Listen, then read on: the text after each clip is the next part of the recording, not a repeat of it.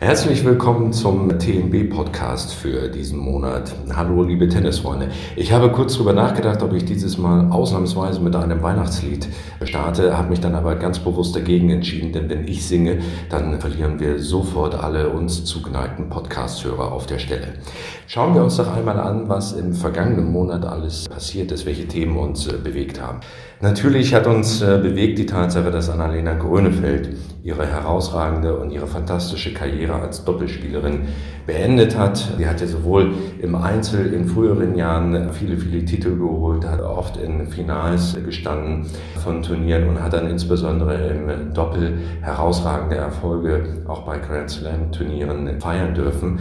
Und wir wollen gern von Seiten des TNB ähm, ihr einen ganz, ganz großen Glückwunsch aussprechen für eine hervorragende, für eine tolle Karriere und auch ein Dankeschön dafür, dass wir sie die ganzen Jahre über mit äh, an unserer Tennisbase erleben durften. Sie hat ja hier in Hannover auch weiterhin mit äh, trainiert und äh, für all das, was sie äh, dann dort auch an äh, Persönlichkeit mit eingebracht hat, hier in den ganz normalen Trainings- und Tagesablauf, sind wir ihr sehr, sehr dankbar. Wir wünschen ihr alles, alles Gute für das, was jetzt kommt. Sie hat ja schon gesagt, was äh, für sie jetzt in der nahen Zukunft die oberste Priorität hat und das ist äh, die, die Rückbesinnung auf Familie und Leben auch außerhalb des Tennissports. Trotzdem, und dafür danken wir ihr ebenfalls sehr, wird sie als freie Beraterin an der Tennisbase in Hannover mit tätig sein. Sie wird also ihre gesamten internationalen Tenniserfahrungen mit einbringen in die Arbeit mit unseren Kindern und Jugendlichen an der Tennisbase. Und für diese Tätigkeit, die im Frühjahr nächsten Jahres starten wird, wünschen wir ihr und uns eine richtig gute Zusammenarbeit und viel Erfolg. Also nochmals herzlichen Dank, Annalena Grönefeld, für viele, viele Jahre tolle Tenniszeit, die wir erleben durften mit dir. Wir hatten im vergangenen Monaten auch die deutschen Meisterschaften der Jugend. Dabei haben wir zwei Titel gewinnen können, nämlich einmal durch Nicole Rifkin, die deutsche Meisterin im Einzel U16 geworden ist, und Angelina Würges, die im Doppel gewonnen hat. Also ganz, ganz herzlichen Glückwunsch den beiden. Und wir haben natürlich auch noch eine Vielzahl von anderen Teilnehmerinnen und Teilnehmern gehabt, die im Halbfinals standen, die sehr, sehr gute Vorrunden und Hauptfeldpartien gespielt haben. Also das waren für uns sehr, sehr gute deutsche Meisterschaften.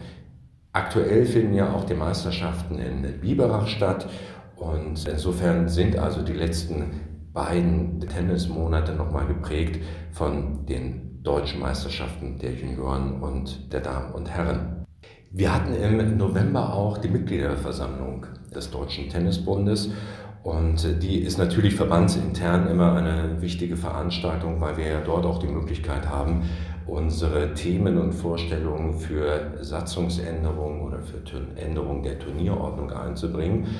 Und da lag uns ja in diesem Jahr ein Thema besonders am Herzen und das ist das Verhalten von Eltern oder auch äh, manchmal von Betreuern während der Spiele von Kindern und Jugendlichen, also das Verhalten von äh, denjenigen neben dem Platz.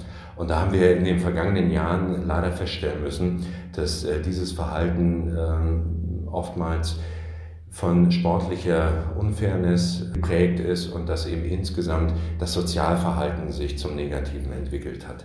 Das haben wir zum Anlass genommen, um auf der Mitgliederversammlung für eine Änderung der Turnierordnung äh, zu werben, wo also dann in der Turnierordnung festgehalten ist, dass negatives Eltern- und Betreuerverhalten stärker, schneller, einfacher sanktioniert werden kann. Und diese von uns vorgeschlagenen Änderungen der Turnierordnung haben dann also auch eine einstimmige Mehrheit gefunden gefunden und insofern wird es dann ab der nächsten Saison auch entsprechend umgesetzt. Und auch wenn es an sich ein negatives Thema ist und äh, es uns am liebsten gewesen wäre, wir hätten diese Änderung gar nicht einbringen müssen, so sind wir doch froh, dass uns Tennis Deutschland dort gefolgt ist und wir diese Änderung dann herbeiführen konnten.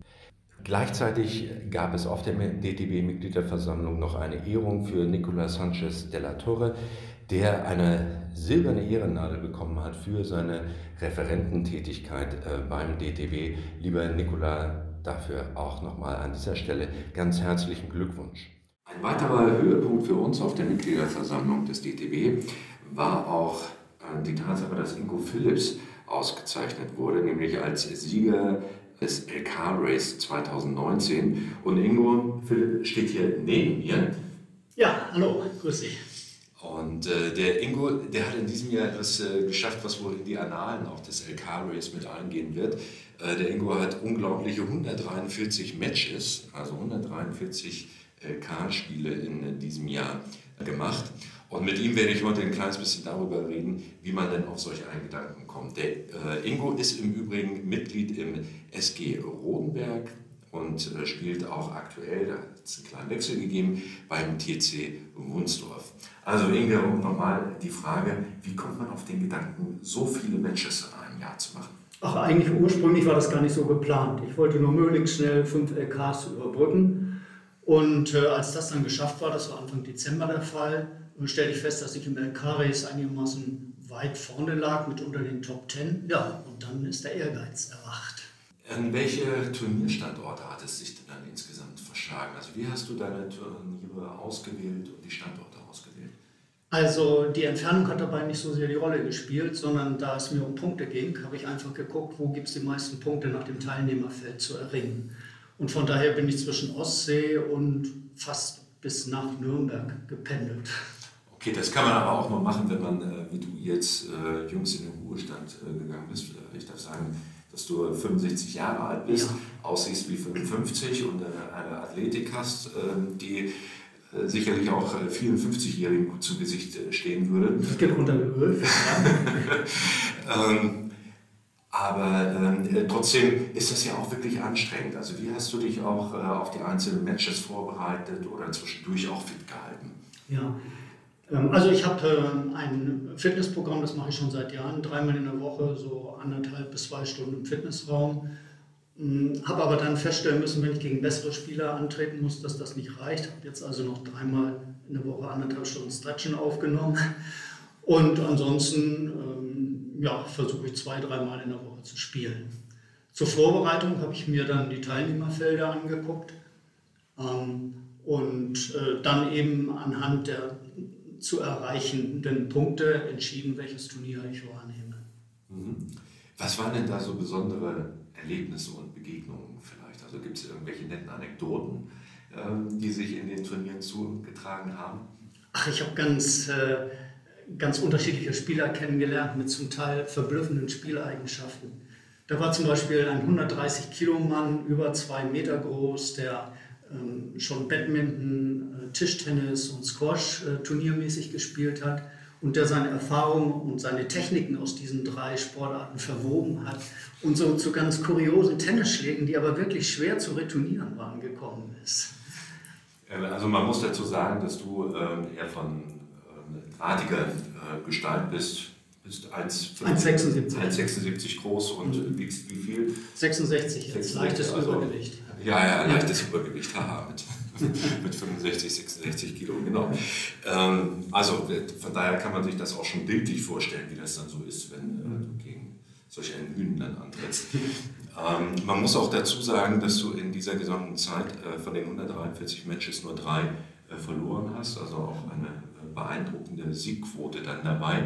Was war denn das Match, was am längsten gedauert hat? Weißt du das noch? Ja, also das war gleich in der Anfangszeit, ich glaube im November oder so, da durfte ich gegen einen LK 21 spielen, von dem man mir aber gleich gesagt hat, der ist also ein sehr guter Spieler.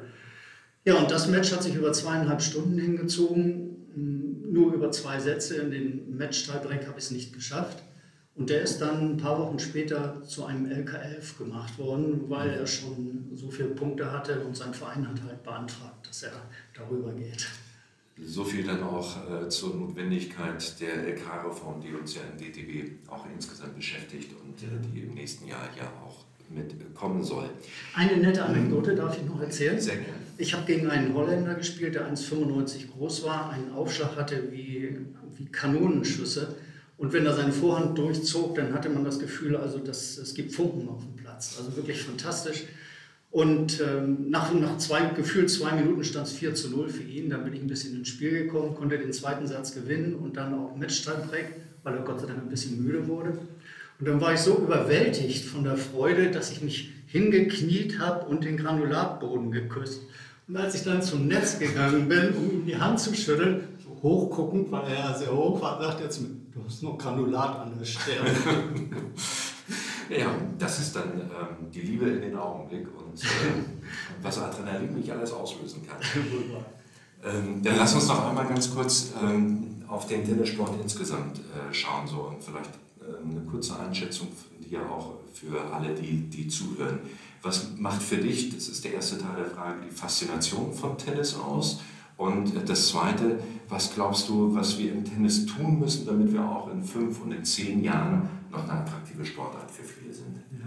Ich habe im Verlauf meines Lebens viele Sportarten betrieben. Ein, die meisten sind eigentlich weggefallen, altersbedingt, aufgrund von Gelenkbeschwerden und so weiter. Ähm, Tennis ist die Sportart, die mich durch das ganze Leben begleitet hat und von der ich mir eigentlich auch den größten gesundheitlichen Effekt erhoffe. Ich glaube, im Tennismagazin stand mal, dass Tennisspielen das Leben im Durchschnitt um 9,3 Jahre und damit mehr als jede andere Sportart verlängern kann. Ähm, dabei spielt sicherlich auch die soziale Komponente eine ganz große Rolle. Also von daher ist Tennis für mich die ideale Sportart. Und durch die Tagesturniere, finde ich, ist eine ganz neue Dynamik in diesen Sport gekommen. Früher gab es das nicht, da hat man halt die Verbandsspiele gemacht und zu großen Turnieren musste man sich als Hobbyspieler, der ich bin, gar nicht erst anmelden, weil man in der ersten Runde rausgeflogen wäre und eine Menge Zeit ans Bein gebunden hätte. Und heute hat man zwei Spiele garantiert. Ähm, ich finde es einfach ideal. Mhm. Großartig. Ähm, LK-Reform ist sicherlich ein Thema, da kann ein bisschen was verbessert werden, aber ich bin ja. doch froh, dass das österreichische System nicht übernommen wird. Ja, da streiten sich ja derzeit die Geister, aber das kriegen wir alles hin im Laufe des nächsten Jahres. Ähm, aktuell bin ich da ganz gute Hoffnung. Und äh, nochmal die Frage, was muss Tennis tun, damit es auch in fünf und in zehn Jahren noch eine hohe Attraktivität hat? Was glaubst du, welche Formate wir da benötigen? Ja. Ähm, ich habe dazu wirklich keine Idee. Also wir haben ja gesehen, dass ähm, Boris Becker, Steffi Graf äh, die Massen elektrisiert haben, ob das Fernsehen dann mitgezogen hat, woran es heute ein bisschen mangelt. Jetzt haben wir einen Spieler wie Zverev, der auch ganz vorne mitspielen kann. Wir haben, eine weibliche, wir haben weibliche Spieler, die vorne mitspielen. Und trotzdem bleibt die Medienresonanz ein bisschen aus, was ich sehr schade finde, woran ihr als Tennismanager wahrscheinlich auch so leicht nicht was ändern könnt. Ähm, ja, also letztendlich brauchen wir wieder mehr Jugend. Ich habe jetzt mehrere Vereine erlebt, ähm, die einfach dahin gestorben sind. Die alten Leute machen das Management, machen den Platzdienst und Kinder Mangelware. Also ich glaube, wir als äh, Verbände müssen wirklich dafür sorgen, dass wir eine gute Jugendarbeit machen, dass wir im Breitensport genügend Angebote auch haben, denn aus der Breite entsteht dann auch eine Spitze. Und im Spitzensport sind wir gefordert, glaube ich, vermarktbare Formate zu finden, sodass der Tennissport insgesamt planbarer wird und dass er dann durch die bessere Planbarkeit auch interessanter wieder wird äh, für Medien. Denn meine persönliche Auffassung ist, äh, dass eben sich kaum noch jemand hinsetzt und fünf Stunden am Stück ein Tennismatch guckt. Und wenn man ähm, sich hinsetzt, um Tennis zu schauen, weiß man nicht, wie viel Zeit man einplanen muss. Sind es jetzt anderthalb Stunden oder sind es eben die besagten fünf Stunden?